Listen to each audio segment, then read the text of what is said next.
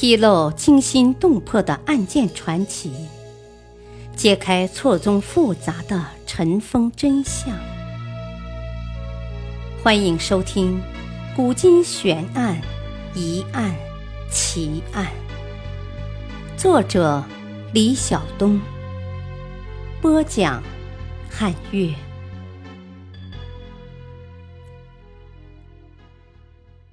报效朝廷。横遭血冤，袁崇焕冤死之谜。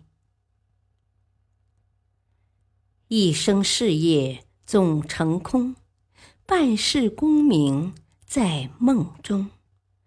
死后不愁无勇将，忠魂依旧守辽东。大凡一个王朝的末年。总是一个风云际会的大时代，民族的刻骨仇恨，宫廷的可耻阴谋，沙场的动地皮鼓，无一不是这末年时代里的印记。袁崇焕顶盔贯甲，穿行于那段谜一般的晚明历史大舞台，留下了浓墨重彩的一笔。他被许多人认为是一个不折不扣的英雄人物，而另一部分人则诋毁说袁崇焕是投靠清的汉奸。为什么对一个人会有两种天差地别的言论呢？袁崇焕，字元素，号自如，明万历十二年出生于广东东莞。是明代杰出的军事家、政治家，袁崇焕在近代有着很高的名望。梁启超盛赞他为千古军人之模范。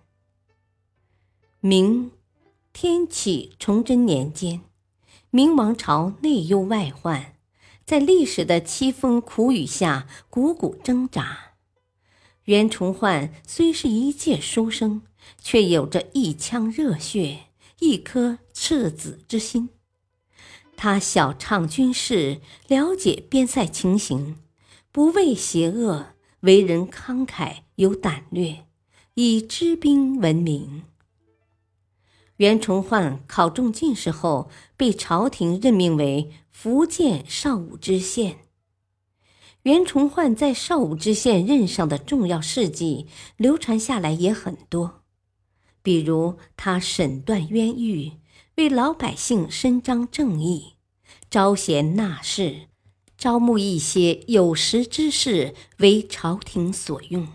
平时还帮老百姓做一些事情，关心天下局势，特别是辽东地区明清之间的战争等等，反正是政绩卓然。后来。御史侯洵慧眼识人，不拘泥于旧习，破格提拔了袁崇焕，委以重任，前往辽东参加对后金作战。袁崇焕受命之后，连夜赶路，丛林荒野，虎豹出没，天明入城，将士都赞叹他的勇敢与胆量。那时辽东的形势可以用一塌糊涂来形容，明朝的社会矛盾空前激化，已是千疮百孔。袁崇焕果敢从国外引入新式武器，击溃一代雄主努尔哈赤，致其伤重不久后不治而亡，与其儿子皇太极僵持于关外十年之久，却无可奈何。袁崇焕数十年来纵横辽东，无人能敌。他所镇守的宁远，则成为皇太极进攻山海关的一个主要的军事障碍。皇太极与其亡父努尔哈赤都曾在袁崇焕手下吃过败仗，因此皇太极更是对袁崇焕恨之入骨。想尽办法要除掉这个最大的障碍。一六二九年，皇太极对明朝进行了一次大范围的骚扰，他亲自统帅军队，绕过袁崇焕的防区，冲过层层障碍，直接打到了北京。袁崇焕这个时候正守在山海关附近，得到军报，便日夜兼程，率领九千骑兵回京救驾。这个时候，皇太极又使出了一招，如《三国演义》里的蒋干盗书的计谋。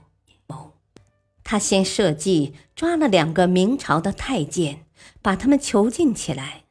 然后让他的两个将领在囚禁太监的房屋旁边秘密商量起军事来，说皇太极和袁崇焕已经如何有秘密约定，如何里应外合攻打北京城，还说此事关系重大，千万不可泄露出去之类，云云。实际上，这些都是说给隔壁那两个被囚禁的太监听的。到了第二天，皇太极就放了这两个太监。两个太监马不停蹄地赶回宫中，惊魂未定地将袁崇焕意图谋反的消息告诉了崇祯皇帝。崇祯皇帝大惊失色。旋即以义兵饷为名，将城外的袁崇焕骗入宫中，接着以谋反罪将袁崇焕逮捕，关进牢狱，并定于第二年秋后问斩。据《明史》载，袁崇焕行经法场前，刽子手一刀一刀割下其肉。沿途百姓争相从刽子手手中抢来袁崇焕之肉生食之，一块肉往往又被争抢撕扯成数块，整个场面只比一场人肉大拍卖。至法场时，袁崇焕已气绝，骨肉无存，只余一头颅。崇祯皇帝命将其传越长城上的九个边防关口，以此震慑边将，以儆效尤。就这样，皇太极不费一兵一卒，不用一枪一炮，借着崇祯皇帝的手，就杀掉了自己的心腹大患袁崇焕。其实，从崇祯皇帝的为人来看，他并非像历代亡国之君那样的昏庸荒淫，相反，崇祯皇帝一心励精图治，勤于政事，一度被朝野赞誉为明主。那么，崇祯为何要杀袁崇焕这样一个将领呢？难道真的是中了皇太极的反间之计？或许是。但袁崇焕被下大狱是崇祯二年十月，处斩是在崇祯三年八月，中间有近九个月的时间能够弄清事情的来龙去脉。假如要慎重审讯，反间计并不难破解。那么，为什么不昏庸却勤勉的崇祯还是要杀袁崇焕呢？皇太极所谓的反间计，其实并不高明，也不是袁崇焕被杀的根本原因。他不过是擒捕袁崇焕的锁链的最后一环，反间计只是压垮骆驼的最后一根羽毛。崇祯皇帝应当明白，袁崇焕是被冤枉的，但从袁崇焕戍边看来。似乎未曾为皇帝分忧，尽管辽东坚固，但是清军依然大模大样的绕过山海关骚扰边境。五年平辽的诺言看来是不实之词，这对一个对大臣要求苛刻的皇帝崇祯是无法容忍的。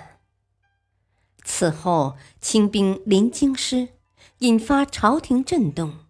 这等奇耻大辱，必须由一个罪不可赦的替罪羊来平息，否则天子颜面何存？因此，袁崇焕的悲剧也就在所难免了。袁崇焕之死，可以说直接导致了明朝的最后灭亡。他死后，明廷再也找不到一个像样的都师，边事无人，这是第一个后果。第二个后果，明军将士因此对朝廷寒透了心。第三，袁崇焕一死，各路兵将军心大乱，山西和陕西两路军马溃回家乡后，竟然沦为流寇。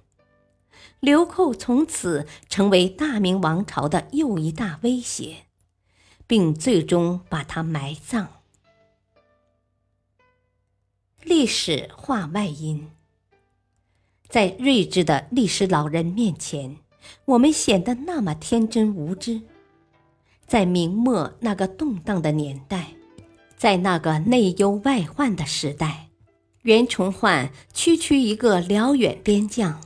以其孤弱之躯，为明朝安宁和百姓福祉而粉身碎骨，终身立志报效朝廷，却横遭血冤。他轰轰烈烈的战斗了，但每一场战斗都是在一步步走向不可避免的悲剧结局。感谢收听，再会。